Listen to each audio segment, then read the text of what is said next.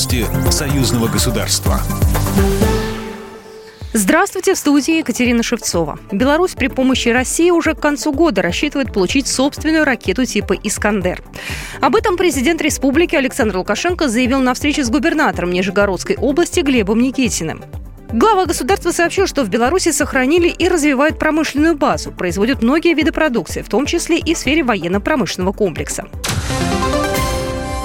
В России и Беларусь отмечают столетие с момента создания пионерской организации. В России после распада Союза молодежное движение перестало быть массовым, но совсем не исчезло.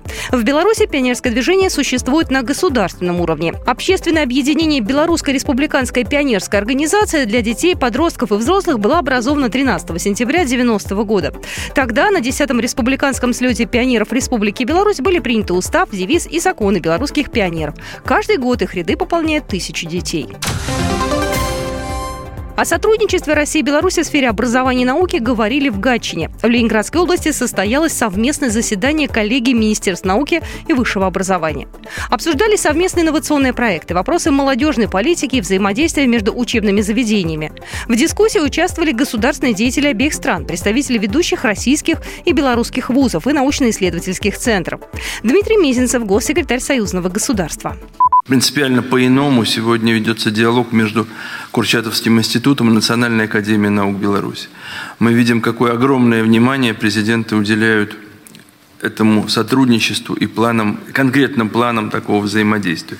Но мы также хотим, чтобы э, это была подхвачена такая практика, такой посыл буквально тысячами научных исследователей Беларуси и России. Беларусь и Санкт-Петербург активно взаимодействуют в образовательной сфере. В северной столице готовят кадры для всех регионов России и Беларуси. Валерий Фальков, министр образования Российской Федерации. Интенсивность и содержание российско-белорусских контактов в гуманитарной области, в образовательной сфере, в области науки сегодня, мне кажется, находится на, э, как говорят, на пике. И э, тесное взаимодействие по всем вопросам научно-технологической повестки – это залог развития как фундаментальных, а, так и прикладных исследований в рамках союзного государства. Также на коллегии обсудили проведение 10-го Российско-Белорусского молодежного форума и учреждение премии Союзного государства для молодых ученых.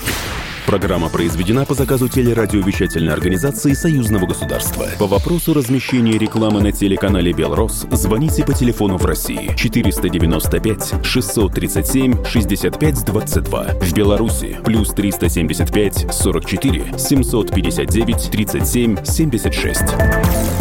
Новости Союзного государства.